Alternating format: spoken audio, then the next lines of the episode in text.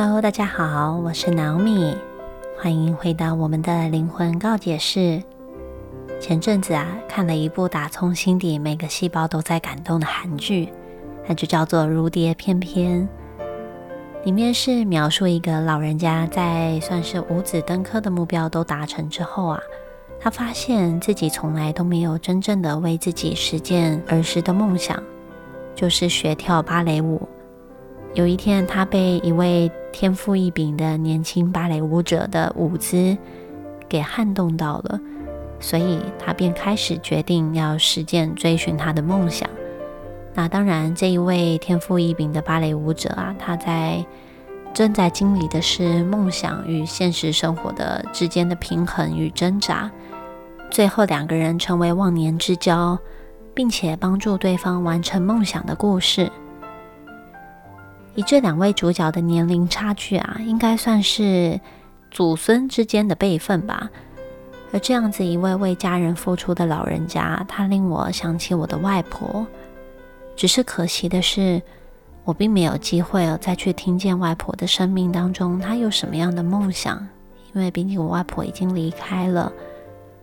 俗话说啊，“家有一老，如有一宝”，这句话应该最能够体现在我外婆身上吧。他就是那一位把家族都凝聚在一起的人。还记得呢，小时候啊，我最喜欢的就是寒暑假以及过年，因为啊，都可以住到外婆家，与年纪相仿的表兄弟姐妹有一起玩。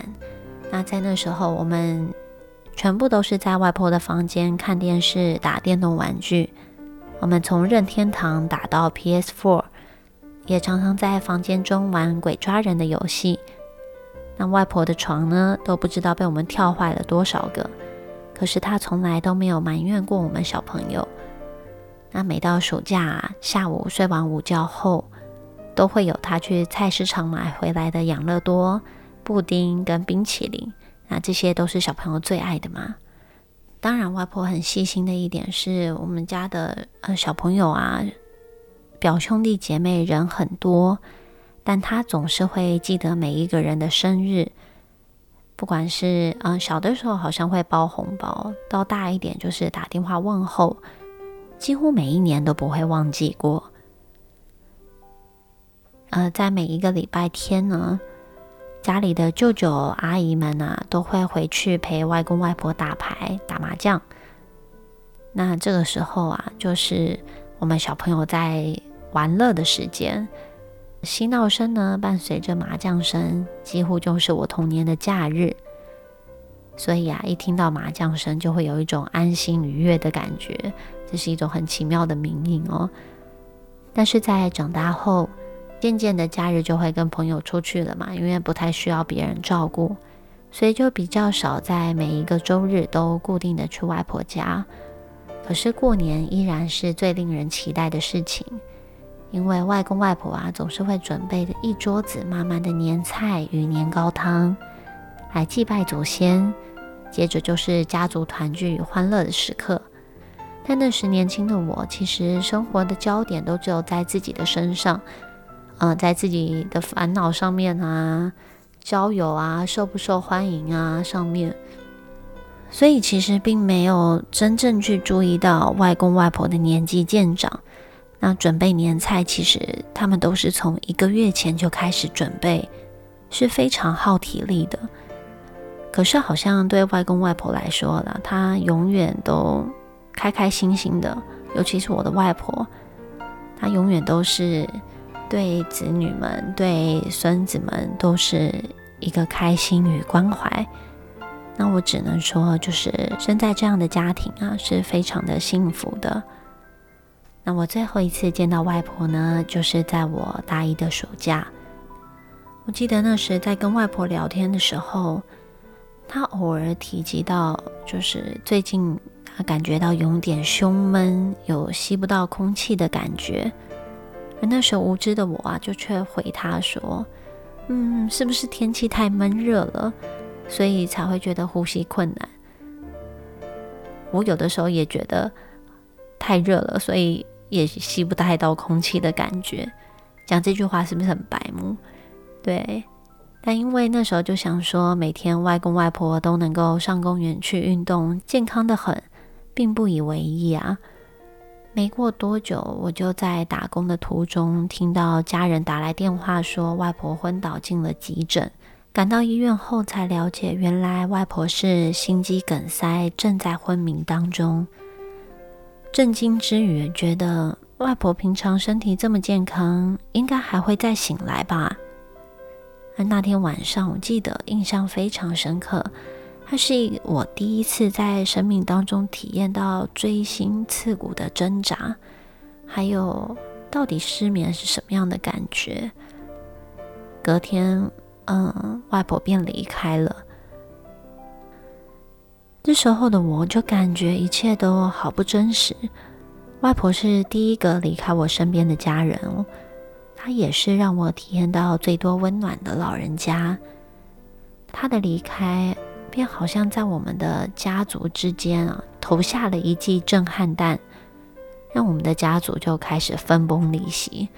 每一个人都因为这件事来得太突然，无法接受，而且每一个人也都有与外婆之间来不及弥补的遗憾与愧疚感。所以，当情绪对上情绪的时候，就会吵得不可开交。对我从来都没有看过，就是嗯。一家人吵在一起的那一种，呃，谁拉着谁都快要无法，几乎都很难阻止的状态。而当时我还记得，当时我的妈妈与阿姨们有时都会上身心科去领抗忧郁的药物，那我呢，总是把那一份悲伤与自责就封在心底，用玩乐去掩盖掉失去的痛苦。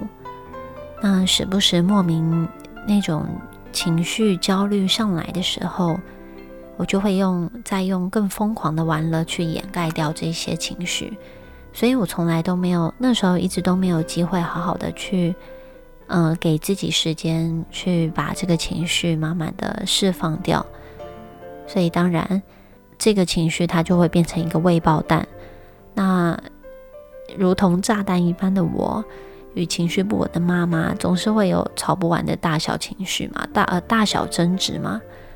那这样的情，所以其实那个时候我们家也有几好几年的时间是在一个嗯在乎对方，可是却一放在一起，却是又一触即发的争执。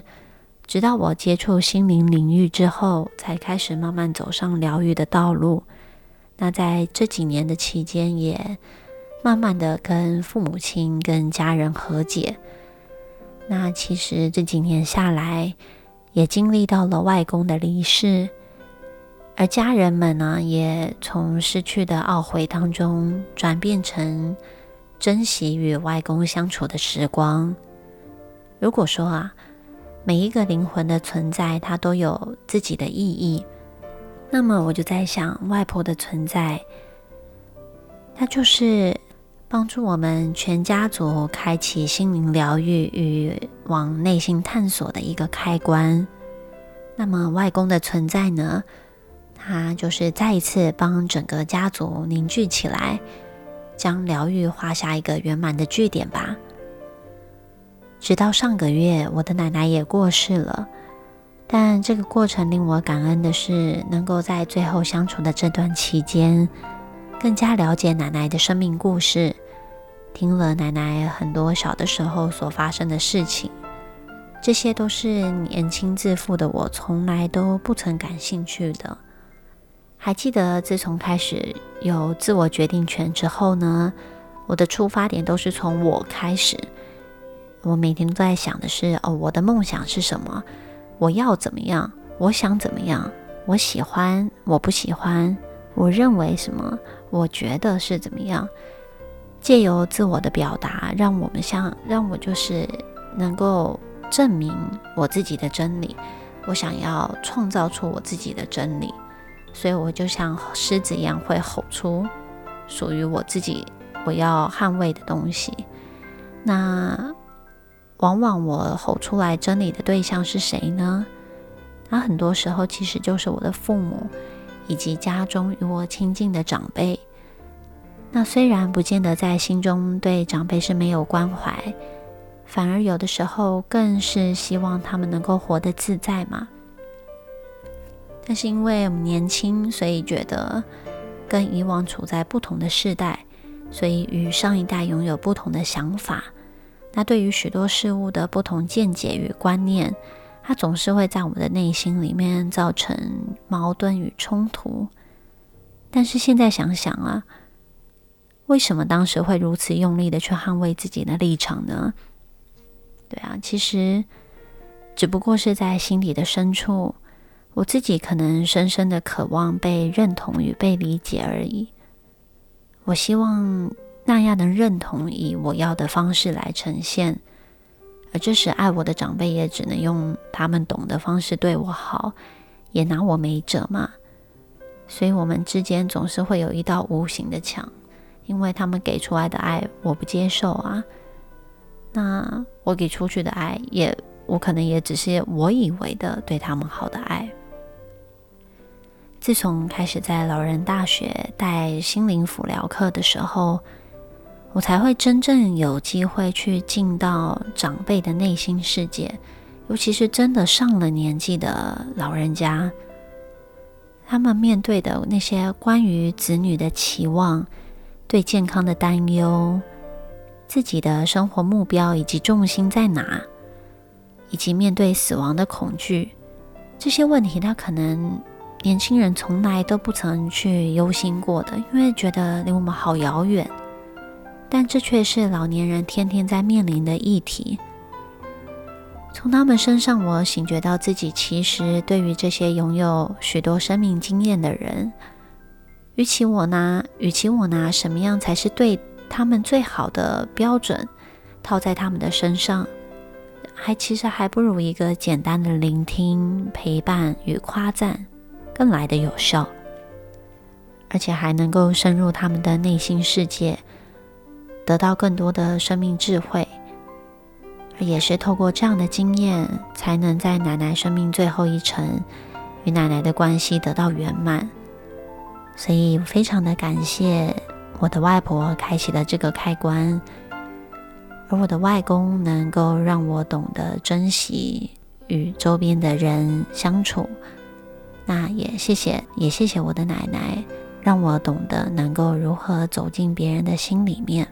使我更懂得在生命当中如何与人连结，所以我想，生命中的缘聚与缘灭，它都有一个最好的安排，以及拥有一个更深的意义。